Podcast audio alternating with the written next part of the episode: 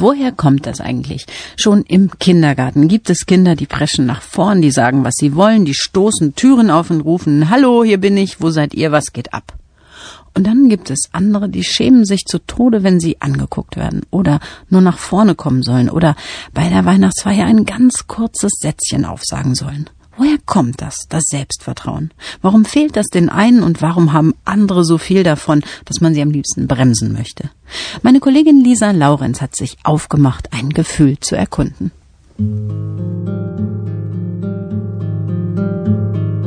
Es wird nicht immer die Sonne scheinen, sondern es hagelt auch mal und es schneit und friert. Auch mit solchen Situationen komme ich zurecht. Das ist im Grunde genommen der Kern des Selbstvertrauens. Mit allem, was auf mich zukommt, ich werde es bewältigen, ich werde vielleicht sogar daraus lernen und es wird mich nicht zerstören. Es geht weiter, ich komme da durch, ich mache was draus. Das ist ein Kernsatz. Und den kann sich jeder auch zu eigen machen. Selbst wenn die Vergangenheit nicht so berauschend war, so kann man da hinkommen. Peter Bergholz ist Psychologe und Körpertherapeut. Man spürt, dass er ein gesundes Selbstvertrauen hat. Die einen haben es, die anderen nicht. Jeder wünscht es sich. Selbstvertrauen. Dieses Gefühl und diese Gewissheit, sich selbst und den eigenen Fähigkeiten und Fertigkeiten vertrauen zu können. Ein Lebensgefühl, das sich Leo Alexander erst erarbeiten musste. Selbstvertrauen ist für mich ein Körpergefühl, ein Gefühl, das in mir so viel Energie ist, die mich trägt. Oft habe ich das Gefühl, als würde mich jemand mit zwei Händen unter meinem Po halten. Ja, da spüre ich irgendwie so zwei Hände unter meinem Po, die mich halten die mir das Gefühl geben, das, was mir bevorsteht, das schaffe ich und das werde ich erleben. Als Kind war ich immer der kleine Bub und der kleine Dumme und das kleine Dummerchen und man traute mir nicht allzu viel zu. Grundlegend bin ich halt ein sehr großer Optimist. Denke immer, dass das, was ich anfange, dass das klappt.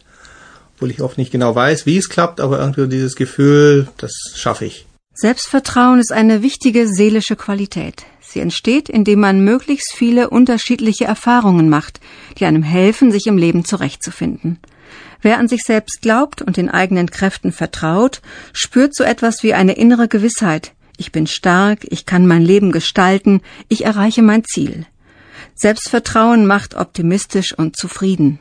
Ich war über 20 Jahre alleinerziehend, immer voll berufstätig und habe keine leichte Kindheit gehabt und wenn ich mir meine Söhne angucke und ihre Entwicklung, denke ich so, ja, super geschafft, prima. Da habe ich immer wieder mich durchgerungen, mir selber zu vertrauen oder dem Leben zu vertrauen.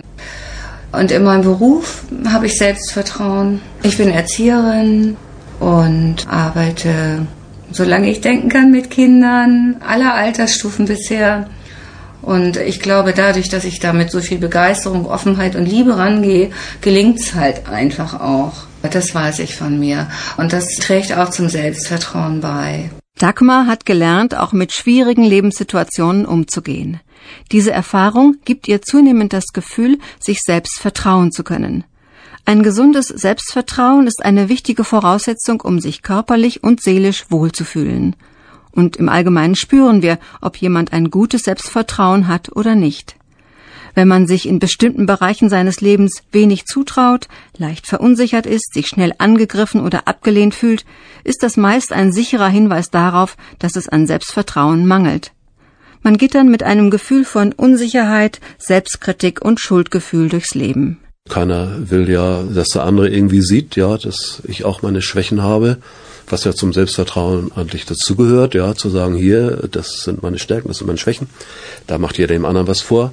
Und ähm, das führt eben dann auch dazu, dass so ein Innenraum entsteht, der irgendwie immer angespannter wird. Das kann man in allen gesellschaftlichen Bereichen erleben, dass Menschen dann eben auch weniger miteinander kommunizieren, formaler kommunizieren, und wie ich das noch kenne, wie früher in der Arbeitswelt, dass man sich mal angeschrien hat, sich mal die Meinung gesagt hat, ja, mit der Faust auf den Tisch gehauen, das gibt's ja kaum noch dieses Gefühl, wir setzen uns jetzt mal auseinander, wir streiten uns und dann vertragen wir uns wieder danach, ja, das tut doch dem Selbstvertrauen gut. So, das ist eine Erfahrung, die eigentlich jeder braucht. Ein Mensch mit gesundem Selbstvertrauen zeichnet sich durch ein positives Selbstbild aus. Er ist zuversichtlich und wohlwollend mit sich selbst. Er hält viel von sich, weiß um den eigenen tieferen Wert und nimmt sich so an, wie er ist. Es fällt ihm leicht, Kontakte zu knüpfen und zu sagen, was er denkt und braucht. Er fühlt sich für sein Lebensglück selbst verantwortlich. Er ist nicht abhängig von Lob und Anerkennung.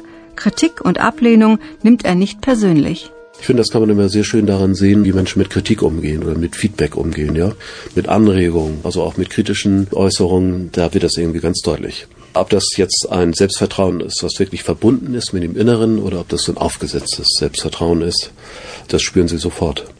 Jemand, der wirklich in sich ruht, hat ja ein Selbstvertrauen. Ich vertraue mir, so wie ich bin. Der empfindet zum Beispiel Feedbacks als Geschenk gerade wenn es kritisch ist, weil der versucht natürlich auch das Beste zu machen und dazu brauchen wir Rückmeldung, das ist ja klar, wir selber sind ja irgendwie auch befangen, haben unsere blinden Flecke und der bedankt sich dafür, ja. Um Selbstvertrauen aufzubauen, braucht man Übung und Feedback, Lob und Kritik. Ein gesundes Selbstvertrauen ist begleitet von einem Gefühl des in sich Ruhens, auch wenn mal etwas schief läuft. Wenn ein Mensch mit gutem Selbstgefühl und Selbstvertrauen sich hinsetzt, um Klavier spielen zu lernen, dann aber nach einem Jahr feststellt, dass es ihm keine Freude macht, wird er das Ergebnis seiner Bemühungen positiver bewerten als jemand mit geringem Selbstwertgefühl, erklärt der dänische Familientherapeut Jesper Juhl. Und dann ist es nicht katastrophal, es kann ein bisschen traurig sein. Aber wenn ich kein Selbstgefühl habe, dann wird es so ein Gefühl von jetzt wieder gibt es was, das ich nicht schaffe oder ich kann überhaupt nichts oder es wird diese depressive Erlebnis. Selbstvertrauen und Selbstwertgefühl gehören zusammen. Man kann aber auch Selbstvertrauen haben ohne Selbstwertgefühl. Ist das Selbstvertrauen nicht in einem guten Selbstwertgefühl gegründet, hat es wenig Substanz. Es ist dann in gewisser Weise hohl und anfällig für Erschütterungen. In einer Krise oder bei einem Schicksalsschlag fällt es leicht wie ein Kartenhaus in sich zusammen. Das Selbstvertrauen kann sich auch nur auf bestimmte Lebensbereiche beziehen. Man kann sagen, je besser ich bin als Fußballspieler oder Mathestudent oder Koch oder was weiß ich, je mehr Selbstvertrauen habe ich auf diese Ebene.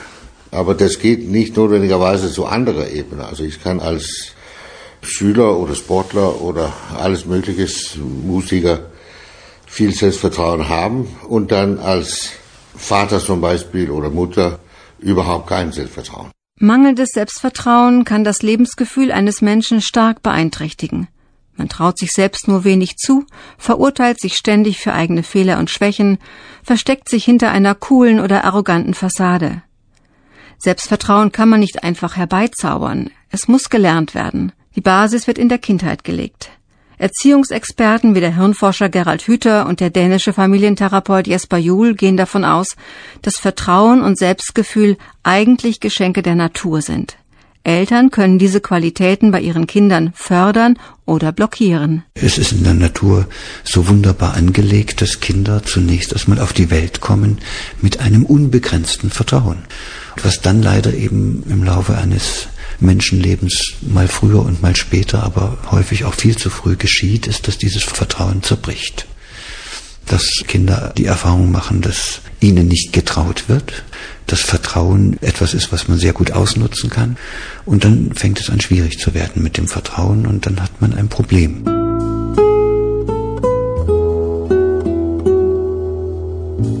Kinder lernen ja wie Forscher. Die machen Theorien, die versuchen machen Experimente, haben manchmal Pech, manchmal Glück. Und dadurch lernt man, sich selber so kennenzulernen.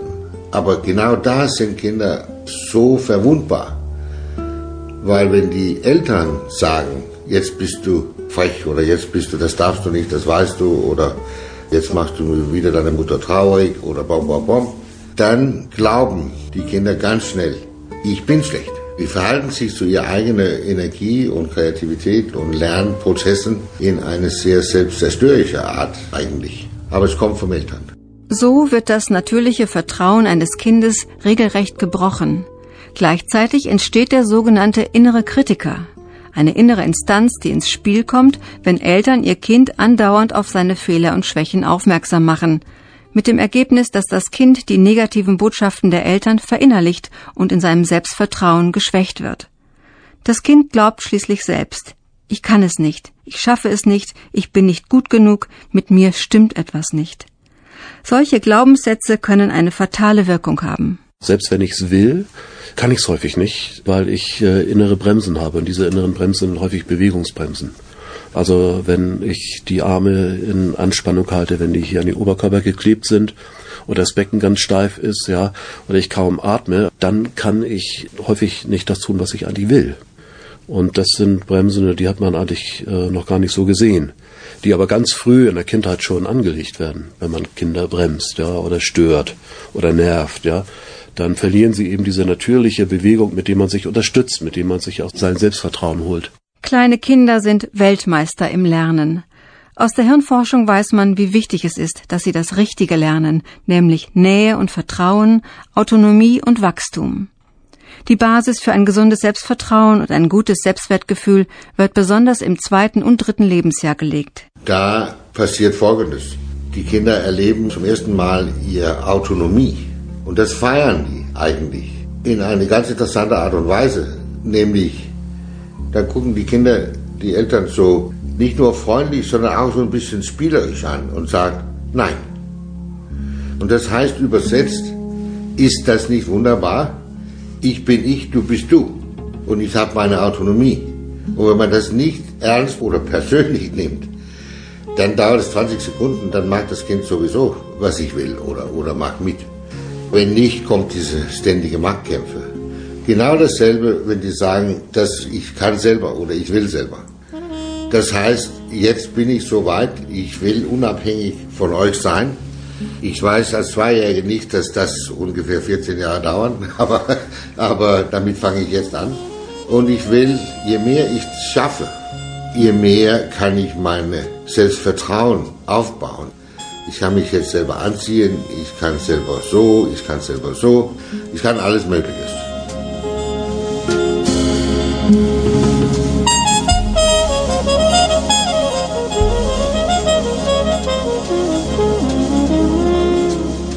Idee, dass Kinder ein Selbst haben, das wichtig ist und von Eltern wie Lehrern gefördert werden muss, ist relativ neu. Einfühlsame und gesunde Eltern unterstützen ihr Kind meist ganz intuitiv in dieser Entwicklung. Allzu oft jedoch wird dieser Lernprozess von Eltern und Lehrern sabotiert, häufig aus purer Unwissenheit. Jesper Juhl nennt ein einfaches Beispiel. Alle Kinder so rund ein Jahr alt, also so zwei, drei Wochen, bevor die wirklich selbstständig laufen können, machen in alle Kulturen genau dasselbe. Die verlieben sich in alle Stühle im Haus und die gehen zum Stuhl und versuchen, die haben eine Theorie, ich schaffe es, ich kann da oben kommen alleine. Und dann fallen die natürlich runter und innerhalb so sieben, acht, neun, zehn Tagen schaffen die es. Wenn man die Kinder diese sieben, acht, neun Tagen in Ruhe lassen und nur sagen, oh, das war ein gutes Versuch oder vielleicht nächstes Mal oder hat es wehgetan oder was weiß ich, dann hilft man seine Kinder, das aufzubauen. Wenn man versucht, seine Kinder zu schonen und sagen, nein, dafür bist du zu klein oder du musst warten oder das kann wehtun und so weiter. Das ist eine sehr, sehr nette, aber sehr destruktive Bremse auf die Entwicklung von nicht nur Selbstvertrauen, sondern auch Selbstgefühl. Wird das tiefe innere Bedürfnis nach Vertrauen, Nähe, Autonomie und Wachstum nicht erfüllt, sucht der Mensch sich einen Ersatz für das, was er nicht leben kann. Er flüchtet sich in Arbeit, Alkohol oder Drogen. Erst wenn es einem gelingt, die eigenen Probleme wirklich zu lösen, kann das Selbstvertrauen wieder wachsen, sagt Gerald Hüther. Kleine Kinder machen ihre entscheidenden Lernerfahrungen auf der körperlichen Ebene.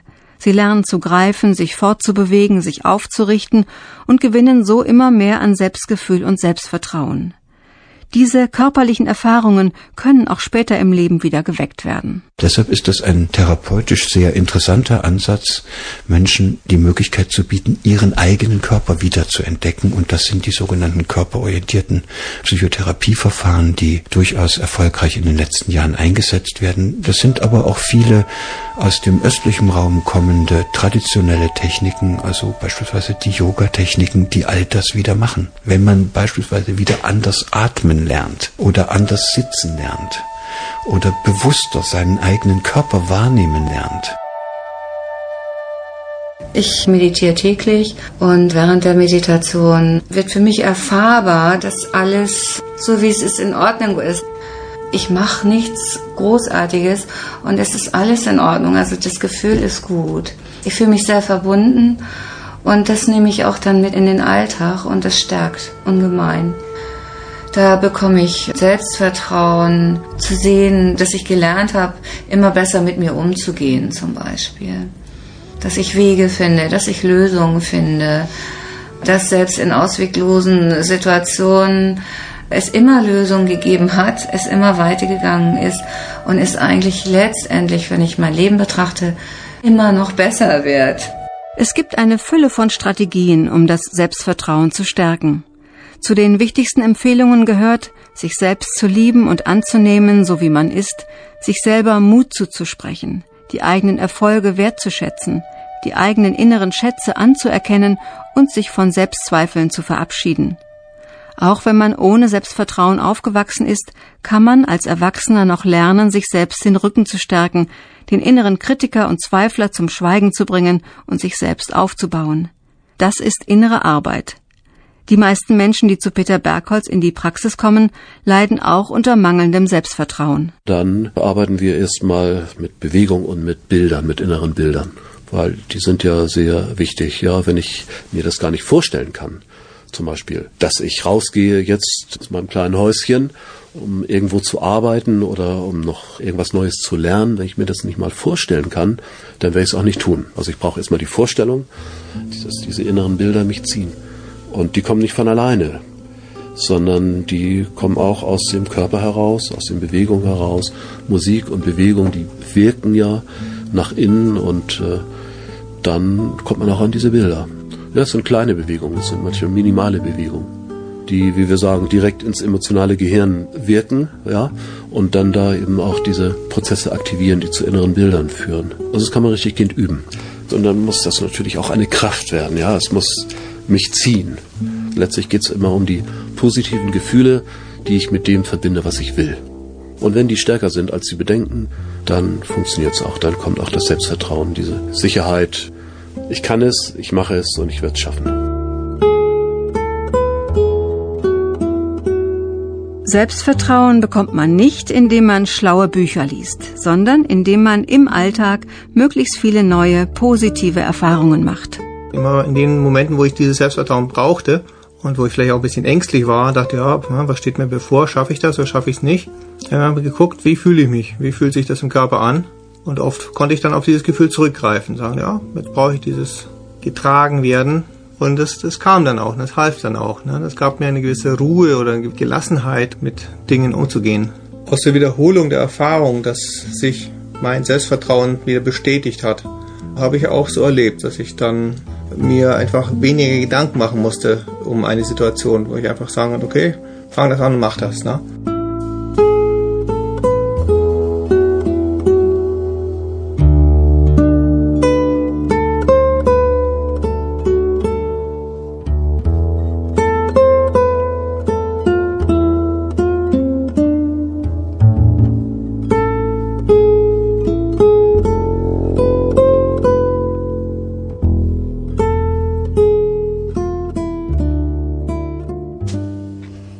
Das war auf WDR 5 ein Beitrag über Selbstvertrauen von Lisa Laurenz.